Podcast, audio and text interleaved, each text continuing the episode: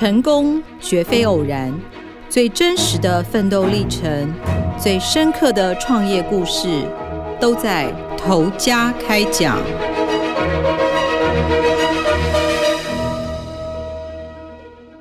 各位听众，大家好，欢迎收听由静好听与静周刊共同制作播出的节目《头家开讲》，我是静周刊财经人物组主任杨云。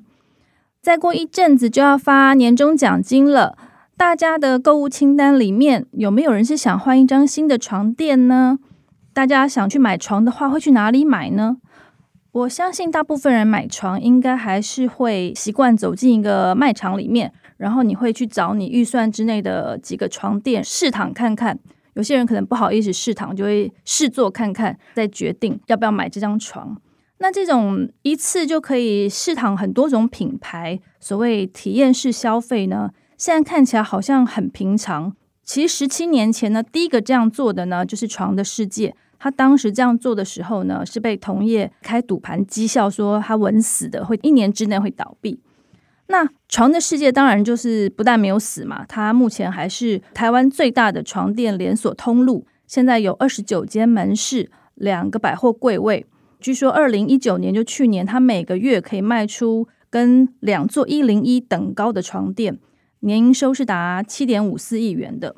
床的世界的前身其实是一个老字号的弹簧床品牌，叫做三燕牌弹簧床。它到二零零三年才改名叫床的世界。我今天呢，就是要跟大家分享了这家老字号床垫厂是如何在时代的考验下呢，载浮载沉。又如何成为床垫业的龙头的故事？我主要采访的呢是床的世界的第二代，就是他们的总经理陈俊杰先生，他是床的世界创办人陈燕飞董事长的长子。我自己呢的床垫其实已经超过十年都没有换过了，所以我很久没有走进就是寝具的门市，所以当天我心情还蛮忐忑的。一个就是因为要采访嘛，那另外就是我就很怕看上一张床，然后我就荷包要大失血。那这个总部呢，有三层楼都是展示区哦，里面有放差不多九十张床，可以让你躺，有差不多十个品牌的床，包括美国席梦思名床等这样子十个品牌。那越上楼层的就越高级。那这个总经理呢，陈俊杰先生呢，他最喜欢挂在嘴边的一个金句就是：不要让贫穷限制了你的想象。为什么他要这样讲呢？因为他就会要我去试他们自有品牌里面单价最高的系列的床，叫做超级床垫。那他有去试的时候，我就会脱口说：“我根本就买不起。”你就会觉得买不起，干嘛要试嘛？他就说：“你不要让贫穷 限制了你的想象，你再去试试看。”这样子，这样这个系列的床一张要二十五万元起跳。那我当然就是把握机会，好好就去躺一下上流人士才会有的这种名床嘛。真的非常舒服。那他就介绍它的特别之处啊，什么包括第六代什么子弹型独立筒弹簧，这种弹簧就是三股钢这样子更牢的一种弹簧，然后子弹型就会更稳。我觉得比较特别是它的那个面部，他说是跟 NASA 的太空人的衣服同一种材料，所以是很恒温的又透气。那我躺的时候，我就会问那个陈总说：“哎，我们买床真的是越贵就越好睡吗？”那他一口当然就说不是哦，就适合你的才是最好的，所以你要去试躺，你试躺个两个小时也没关系。可是他最在意的就是说，床呢明明就是大家高度使用的一个产品，但是为什么大家是关心度很低哦？就是你不太会在意，你十年的一个床它你好像不会真的去了解它是什么做的啊，它是哪里来的？但他觉得不了解没关系，你就是要去试试睡试躺，你再决定。陈俊杰先生呢，他对床当然是很了解的，因为他等于从小就是在床垫厂长大。那他甚至手工做过这个独立筒弹簧。这个独立桶呢，陈俊杰说是他们一九九三年由他们家最先引进的。那时候美国席梦思是整个原装进来嘛，他父亲陈燕飞董事长就认为这个独立桶是未来的趋势，所以就想要做自己的独立桶。但是台湾没有机器。所以一开始呢，他们就自己手工做。他那个时候是高中吧，他就回忆说，他暑假的时候呢，就经常被叫到工厂去呢，帮忙做独立桶。他就示范说，要先把弹簧一个一个夹扁，然后再一个个塞进那个布里，然后车起来。所以整个工厂，他回忆一天呢，加上他就是还有其他的工作人员，只能做三十张独立筒的床这样子。他说非常的累。那床的世界的前身呢，是一九七二年就成立的这个三燕弹簧床，是陈俊杰的父亲陈燕飞呢，跟他的两个弟弟，就是陈俊杰的两个叔叔一起合作创立的。那因为三兄弟名字里面都有燕字，所以他们叫三燕。那三燕弹簧床在第一代这个三兄弟联手经营下呢，曾经是做到台湾市占率的最大，是超越那个德泰弹簧，应该大家有听过，跟老 K 弹簧床。不过后来陈俊杰就是很低调说，就是后来兄弟分家，就是也是他爸爸跟两个叔叔分家了。那二叔还是说是去经营那个美国蕾丝名床那些国外的品牌。在陈俊杰眼中的三叔是最聪明的，因为他说三叔呢等于是提早就看到了三燕牌，如果不转型的话呢，他就会慢慢式微，所以三叔就不做这个了，就去投资房地产，变成只有他父亲陈燕飞一个人呢独撑三燕这样子。那为什么三叶牌状况会越来越差呢？主要也是说，后来比较有钱人他会选择国外品牌，那时候都有国外品牌进来了，也不会再想卖本土这种联动式的弹簧床。然后他们那时候是做批发，一张床垫呢就赚五百块钱。后来工厂一个月的营业额呢，最后只剩下差不多两百万左右，所以他是说撑的是蛮辛苦的。陈俊杰说，他妈妈还从小就跟他说，叫他长大千万不要做床垫业这样。那惨上加惨的是呢。他们当时是供货给连锁家具行，还碰上恶性倒闭，等于收不到货款之外呢，他们的床也没地方可以卖。他们那时候的床是给有一个叫做“爱的家具行”啊卖。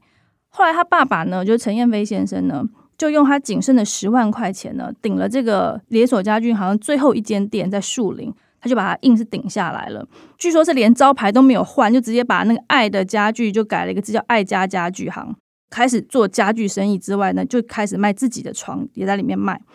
在陈俊杰的眼中呢，他的父亲陈燕飞呢是呃床垫界的传奇人物，就是抗压性极强。记得他说，他父亲呢曾经就是碰过两次淹大水哦，整个位在地下室的仓库就是淹掉，家具付之一炬。但是他父亲呢还是用意志力呀熬过来。当然，除了意志力之外呢，他认为他的父亲也是有生意头脑的。在那个年代呢，就是他们做家具行的时候，因为已经是硬撑了嘛，最后一笔钱拿去顶了。他的父亲就是坚持要打报纸广告。陈俊杰说呢，那时候那个年代呢，就是其实三线品牌是没有人会打广告的，但他父亲就决定拼了，打广告四大报都做。第一个月就做了九百七十万的业绩，第二个月呢就做了八百五十万的业绩。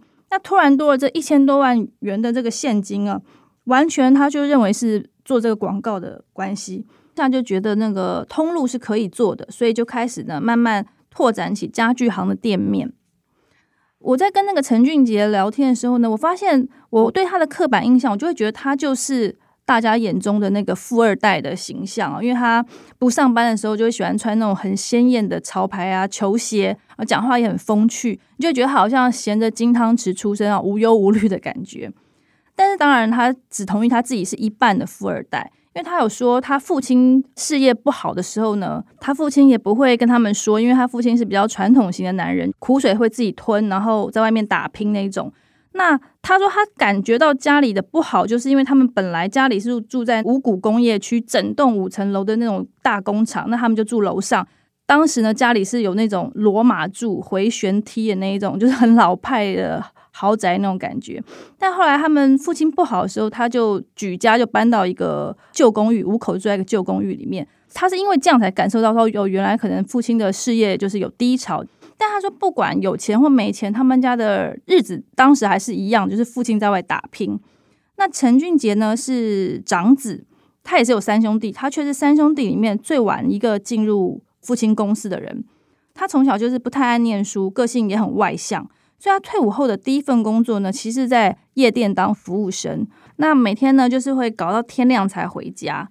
那他的爸爸本身是个严父，很少跟他们说话。但是有一天也终于忍受不了了，就跟他说，觉得他应该要好好想想自己的未来。他就跟他爸随口说：“不然你给我一百万好了，我去中国大陆开泡沫红茶店。”父亲就问他说：“那你开泡沫红茶店不成功的话怎么办呢？”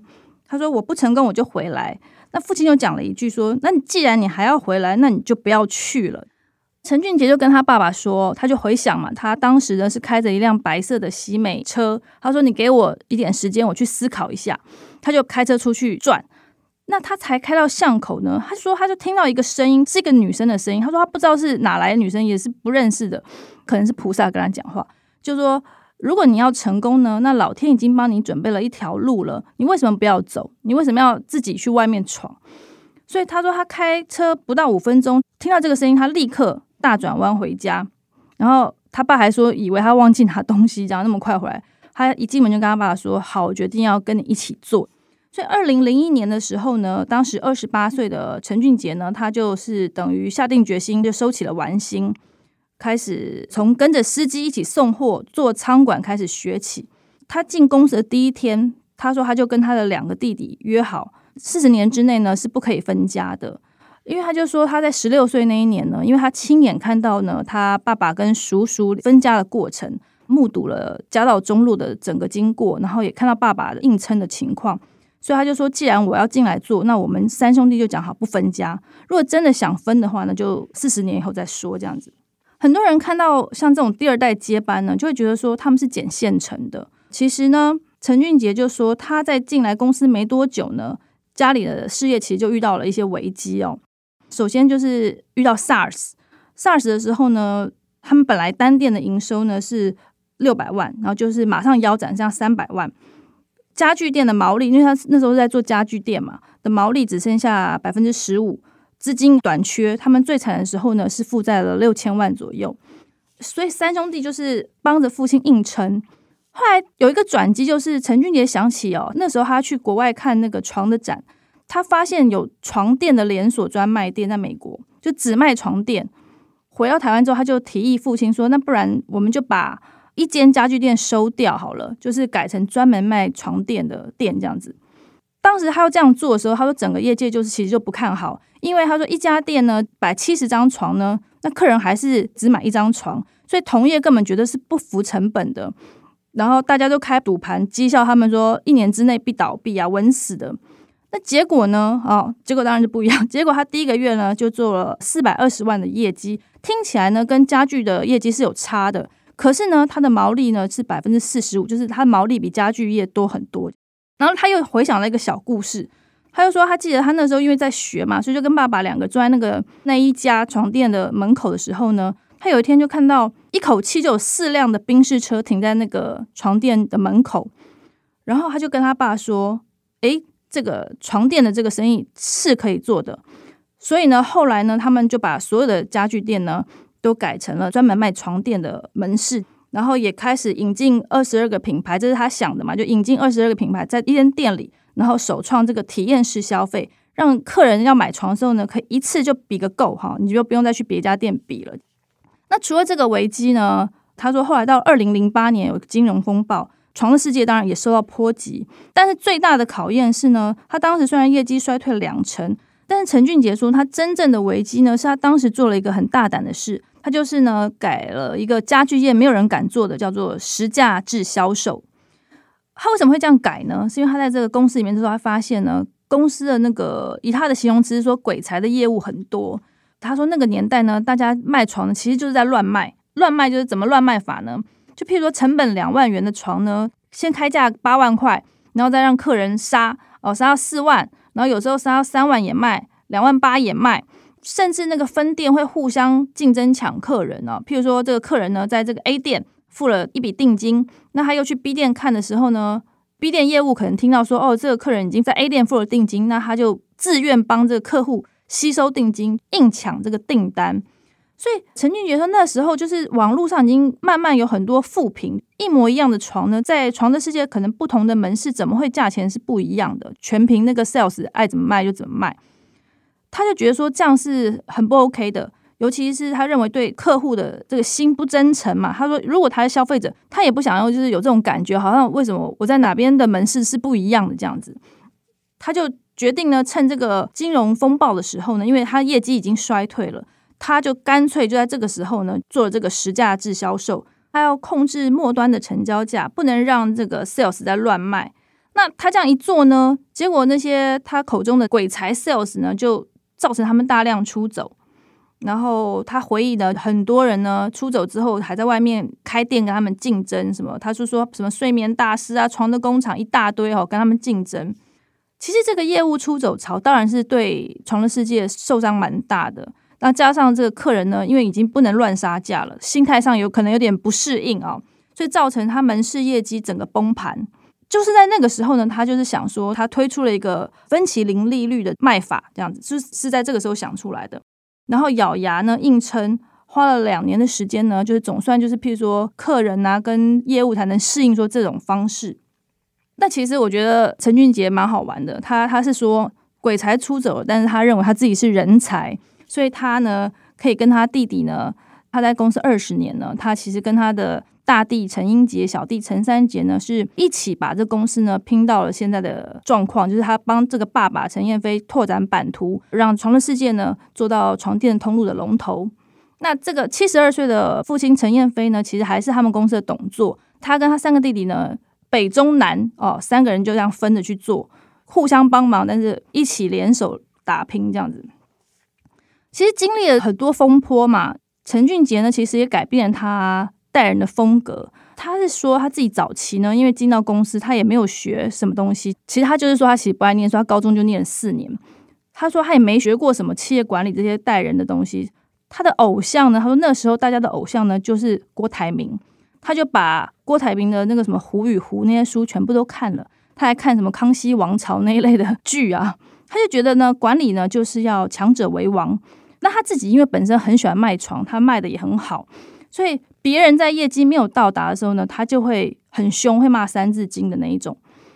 他呢认为说他自己就是是真性情嘛，他觉得他自己还是在公司还是有人缘啦，还是很好。但是呢，当然是没有。他说，其实蛮多人是一一离他而去。就譬如说，他在改变那个实价销售的时候，就发现很多业务就走了。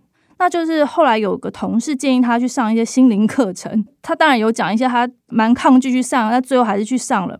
他就发现这个同理心的重要，所以他整个就改变了他的作风。那我记得很好玩，因为我一直问他说：“你真的有改变吗？你真的变得同理心吗？”因为当天刚好有他们教育课训练的课程，他说：“那你等一下来旁听，我等一下教育训练。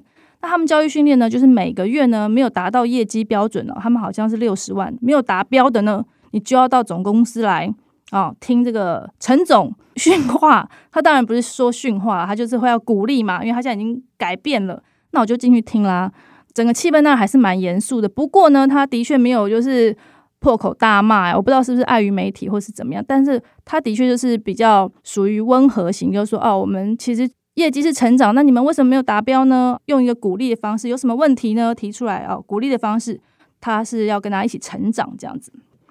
待人的方式呢，当然温和归温和啊，他自己呢也很常讲，就是前无古人后有追兵。那这句话当然就是看出来他还是蛮战战兢兢的。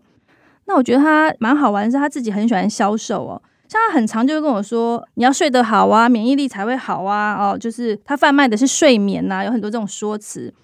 那我就问他说，你自己是否能睡个好觉？他说当然可以啊。他就讲他自己睡的是什么样的名床。那像他最近呢，就去那个南下帮忙卖床啊。我就问他说，那你出差卖床的话呢，你你没有这个名床可以睡，你可以睡得好觉吗？他说他就会自己带那个。我就看他脸书上哦，真的每天都 po 一个他背的一个那个床包哦，去饭店。他说他都是铺在饭店床上睡这样子。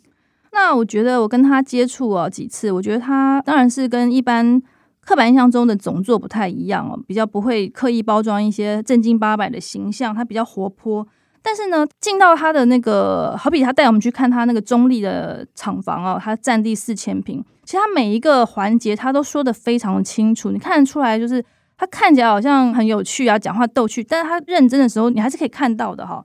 其实他们最近有接到那个美国订单，他一进去他就有一个卷包机很大，你可以看到这样传统产业的整个规模已经是跟我们想象已经不一样了。也许我们想象中的那个卖弹簧床垫，好像是棉絮乱飞啊，很多劳工啊，可是其实不是，它整个已经进入很自动化的过程哦，降低了很多人力这样子。所以你会想象说，一个四十八年的一个传统产业哦，其实几经挫折，等于是在父子一起协力哦，打拼之下呢，可以成为一个业界龙头。那它里面呢，当然是其实心酸也不是我们能体会的。那我们呢，看这个陈俊杰总经理呢，他二代接班呢，当然也不像我们想象的那么轻松。